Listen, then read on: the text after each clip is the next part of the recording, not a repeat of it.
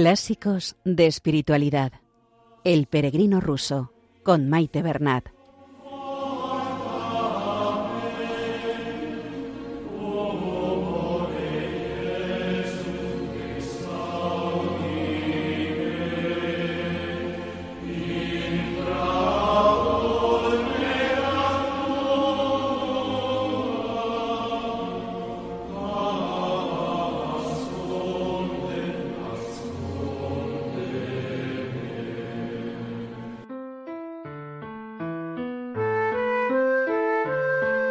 Saludo a todos los oyentes de Radio María y bienvenidos al programa Clásicos de Espiritualidad con el peregrino ruso.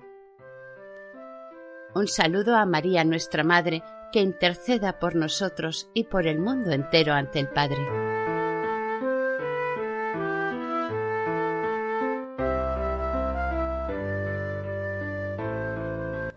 En el programa de hoy, nuestro peregrino retoma el camino con un nuevo compañero. Este lleva en sus manos un ejemplar del Nuevo Testamento que no deja de leer y meditar, sobre todo los Evangelios. El compañero le explica que allí ha encontrado todo lo que necesita para acercarse a Dios, que es de donde se nutre, nos va a explicar todo cuanto ha encontrado en estos textos bíblicos sobre la oración de forma muy detallada. El texto de hoy va acompañado con bastantes citas bíblicas que ayudan a reforzar el discurso. En este programa vamos a hacer una primera lectura omitiendo las citas, en otro próximo nos detendremos profundizando en ello. Si alguien entre los oyentes está interesado en este texto con la anotación de las citas para profundizar un poco más en ello, pueden ponerse en contacto con el programa a través del correo electrónico clásicos.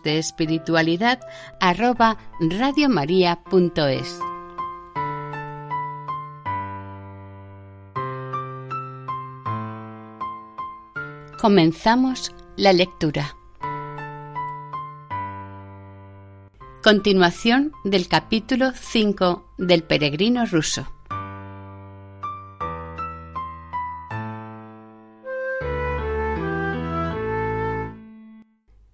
Mi camino vino a pasar justo bajo esa ventana y vi que el hombre sentado allí era el mismo que me había preguntado lo de las velas en la iglesia al pasar me quité el sombrero y al verme me hizo señas de que me acercase a él y dijo Supongo que debes ser un peregrino, ¿no es verdad?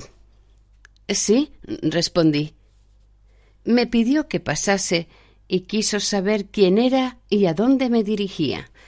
Le conté todo sobre mí sin ocultar nada. Me ofreció un poco de té y se puso a hablarme. Escucha, alma de Dios, yo te aconsejaría ir al monasterio Solovetsky. Allí hay un skit, quiere decir una pequeña comunidad monástica dependiente de un gran monasterio. Tranquilo y muy retirado, llamado Anzersky. Es como un segundo Azos, y todo el mundo es bienvenido allí. El noviciado solo consiste en leer en turnos el salterio en la iglesia durante cuatro horas de cada veinticuatro. Yo mismo me voy allí y he hecho el voto de ir a pie. Podríamos ir juntos. Iría más seguro contigo. Dicen que es una ruta muy solitaria. Por otro lado, yo tengo dinero y podría procurar tu sustento durante todo el viaje. Y yo propondría que fuésemos en estas condiciones, que caminásemos a unos veinte pasos uno de otro, así no nos estorbaríamos mutuamente y mientras anduviésemos podríamos ocupar el tiempo en leer todo el rato o en meditar. Piénsalo bien, hermano, y acepta, te valdrá la pena. Cuando escuché esta invitación, tomé este acontecimiento por una señal para mi viaje que me ofrecía la Madre de Dios, a quien había pedido que me mostrase el camino a la bienaventuranza. y sin pensarlo dos veces acepté enseguida. Y al día siguiente emprendimos el viaje. Anduvimos durante tres días, uno detrás del otro, tal como habíamos convenido.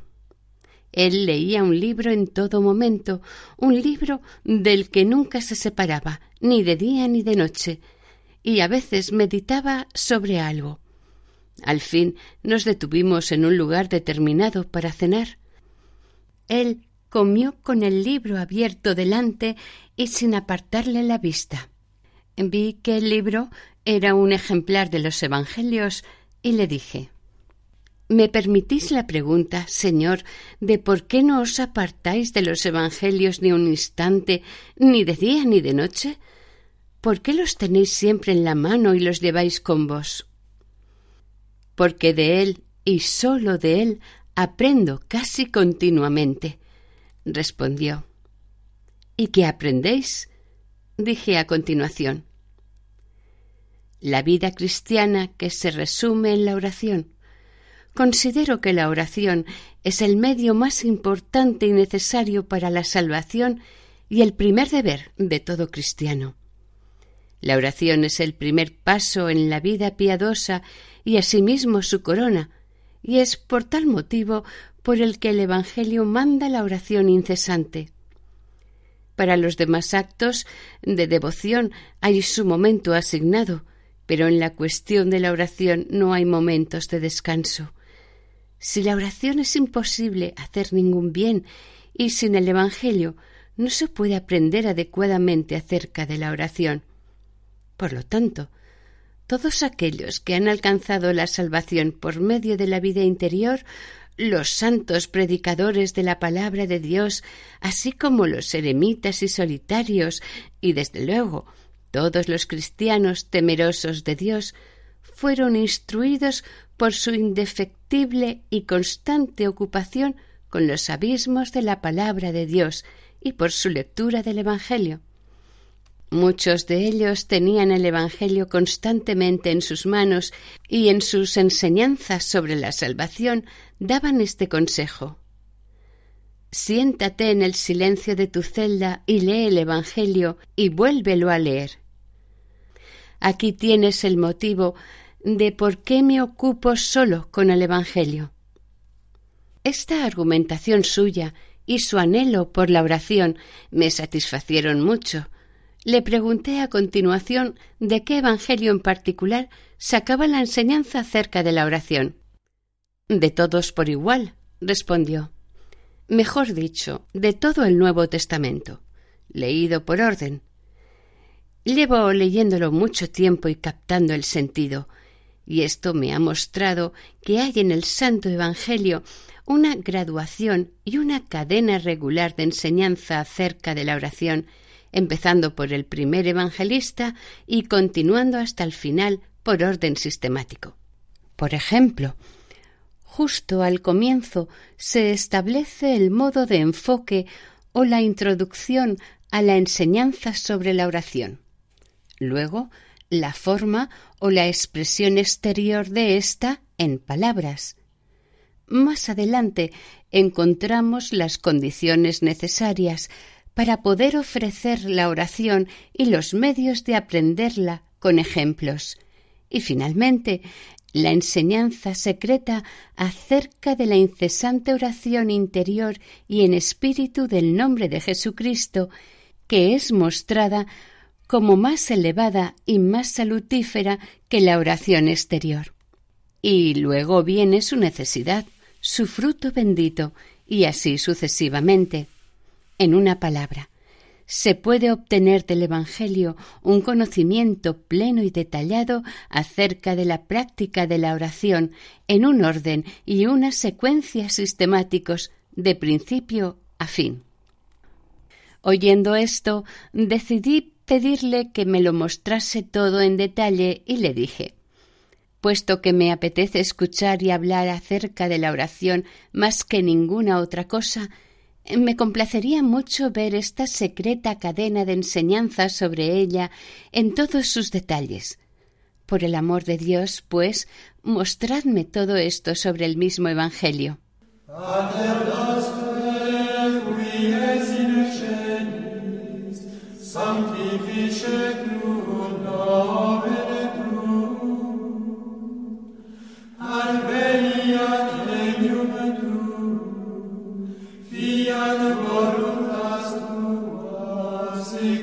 in cielo.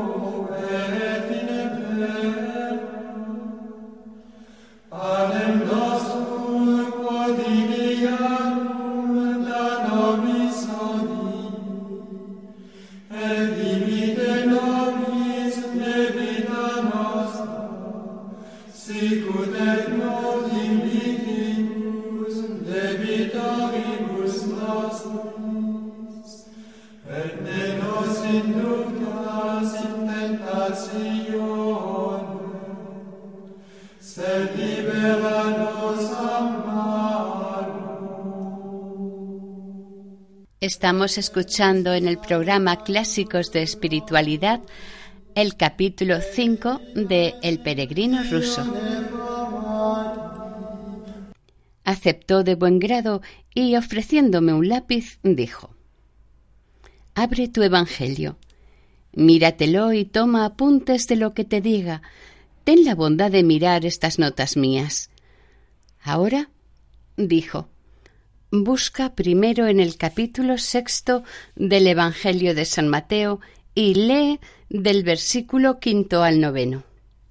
Ves cómo aquí tenemos la preparación o la introducción enseñando que debemos ponernos a rezar no por vanagloria y ruidosamente, sino en silencio y en un lugar solitario, y que debemos rezar sólo por el perdón de los pecados y la comunión con Dios, y no inventar infinidad de demandas innecesarias sobre cosas temporales como hacen los gentiles.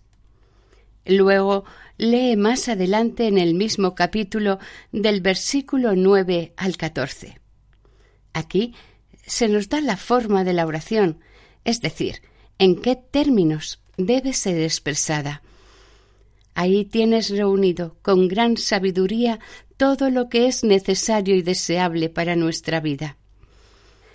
Después continúa leyendo los versículos 14 y 15 del mismo capítulo, y verás las condiciones que es necesario observar para que la oración sea eficaz, ya que Dios no perdonará nuestros pecados a menos de que perdonemos a los que nos han agraviado. Pasa ahora al capítulo séptimo, y hallarás del versículo séptimo al duodécimo cómo tener éxito en la oración, cómo ser intrépido en la esperanza, pedid, buscad, llamad. Estas expresiones enérgicas describen la frecuencia en el rezo y el apremio a practicarlo, de tal modo que la oración no sólo acompañe toda acción, sino que incluso la preceda en el tiempo. Esto constituye la principal propiedad de la oración. Verás un ejemplo de ello en el capítulo decimocuarto del Evangelio de San Marcos, del versículo trigésimo segundo al cuadragésimo, donde el propio Jesucristo repite a menudo las mismas palabras de la oración. El Evangelio de San Lucas, capítulo undécimo, versículos cinco al catorce, da un ejemplo parecido de oración repetida en la parábola del amigo importuno y en el ruego repetido de la viuda, que ilustra la orden de Jesucristo de que debemos orar siempre, en todo momento y en todo lugar, y no abandonarnos al desaliento, es decir, a la pereza. Después de esta detallada enseñanza, es el Evangelio de San Juan el que nos muestra la enseñanza esencial acerca de la secreta oración interior del corazón. Ello se nos ilustra, en primer lugar, en el profundo relato de la conversación de Jesucristo con la samaritana, donde es revelada la adoración interior a Dios en espíritu y en verdad que Dios desea, y que consiste en la verdadera oración continua como una fuente de agua viva que salta hasta la vida eterna. Más adelante, en el capítulo decimoquinto, versículos cuatro al octavo, se nos describe más decididamente aún la fuerza, el poder y la necesidad de la oración interior, es decir, de la presencia del Espíritu en Cristo, en conmemoración incesante de Dios. Finalmente, lee los versículos 23 al 25 del capítulo decimosexto del mismo evangelista. Fíjate qué misterio se nos revela allí. Tú observas que la oración de Jesús, cuando se repite con frecuencia, tiene la mayor fuerza y con gran facilidad abre el corazón y lo santifica. Esto puede observarse muy claramente en el caso de los apóstoles, que habían sido discípulos de Jesucristo durante todo un año y a quienes él ya había enseñado el Padre nuestro, que conocemos a través de ellos. Pero al término de su vida terrena, Jesucristo les reveló el misterio que aún faltaba en sus oraciones. A fin de que su oración pudiese dar un claro paso adelante, les dijo Hasta ahora no habéis pedido nada en mi nombre. En verdad, en verdad os digo, cuanto pidiereis al Padre en mi nombre, os lo dará. Y así sucedió en su caso, puesto que siempre ya luego, cuando los apóstoles hubieron aprendido a ofrecer oraciones en el nombre de Jesucristo, cuántas obras maravillosas realizaron y cuán abundante luz fue derramada sobre ellos. ¿Ves ahora el encadenamiento? La plenitud de la enseñanza acerca de la oración depositada con tanta sabiduría en el Santo Evangelio? Y si sigues después con la lectura de las epístolas de los apóstoles, puedes encontrar en ellas también la misma enseñanza consecutiva acerca de la oración. Como continuación a las notas que ya te he dado, te mostraré varios pasajes que ilustran las propiedades de la oración. Así, en los Hechos de los Apóstoles se describe su práctica, es decir, el constante y diligente ejercicio de la oración de los primeros cristianos que fueron iluminados por su fe en Jesucristo. Se nos refieren los frutos de la oración o el resultado de estar constantemente en oración, es decir, la efusión del Espíritu Santo y de sus dones sobre los que rezan. Verás algo parecido a esto en el capítulo decimosexto, versículo 25 y 26. Luego sigue por orden las epístolas de los apóstoles y verás, primero, cuán necesaria es la oración en toda circunstancia. Segundo, cómo el Espíritu Santo nos ayuda a rezar. Tercero, cómo todos debemos rezar en espíritu. Cuarto, cuán necesarias son la tranquilidad y la paz interior para la oración. Quinto, cuán necesario es rezar sin cesar. Y sexto, que no debemos rezar solo por nosotros mismos, sino por todos los hombres. Y de este modo, consagrando largo tiempo a extraer con cuidado el significado, podemos encontrar aún muchas más revelaciones del conocimiento secreto que se oculta en la palabra de Dios, el cual se nos escapa si solo la leemos de vez en cuando o por encima. ¿Te das cuenta después de lo que te acabo de indicar, con qué sabiduría y qué método revela el Nuevo Testamento la enseñanza de nuestro Señor Jesucristo sobre la materia que hemos estado investigando? ¿En qué maravillosa secuencia está expuesta en los cuatro evangelistas? Es de este modo. En San Mateo vemos el acceso, la introducción a la oración, la forma concreta de ésta, las condiciones de la misma y así sucesivamente. Sigamos adelante. En San Marcos encontramos ejemplos. En San Lucas, parábolas. En San Juan, el ejercicio secreto de la oración interior, aunque esto también se encuentre en los otros evangelistas, bien sea brevemente, bien por extenso. En los hechos se nos describen la práctica de la oración y sus resultados. En las epístolas de los apóstoles y en el propio Apocalipsis muchas propiedades asociadas inseparablemente con el acto de rezar. Y ahí tienes la razón por la cual los Evangelios me bastan como maestro en todos los caminos de la salvación.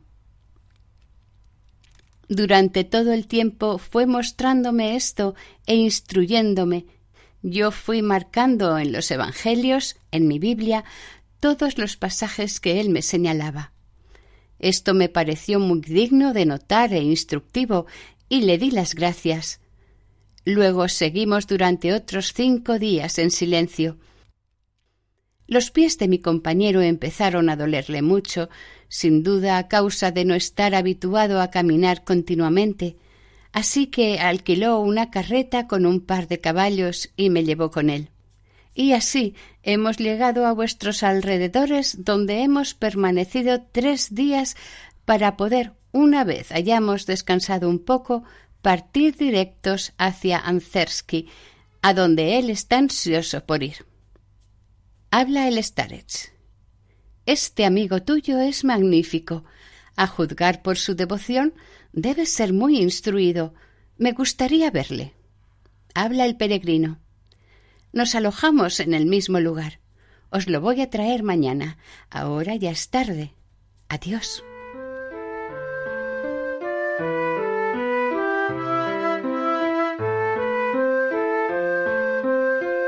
Con este relato terminamos el capítulo quinto del peregrino ruso, incluido en la segunda parte del libro.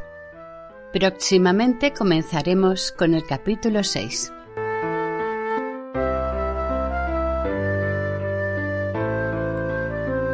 Repetimos lo dicho a principio del programa. Si alguien está interesado en tener este texto escrito con las citas anotadas en el lugar correspondiente para poder profundizar un poco más sobre el tema, pueden contactar a través del correo electrónico del programa. El próximo programa será un tanto atípico en cuanto que vamos a volver a escuchar los textos centrados en la oración, pero añadiendo los fragmentos bíblicos que nos indican las citas.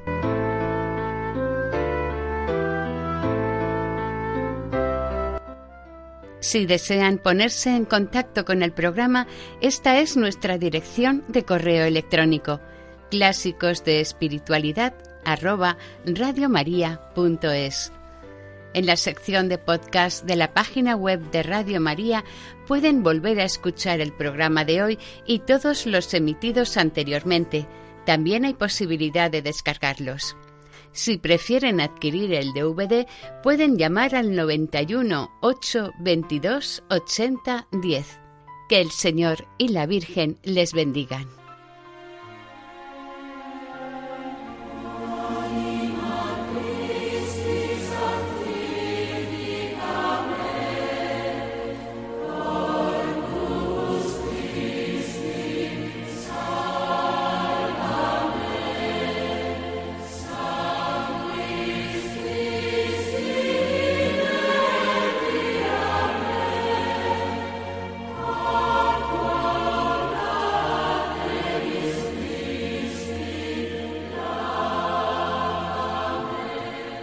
Han escuchado en Radio María Clásicos de Espiritualidad, El Peregrino Ruso, con Maite Bernat.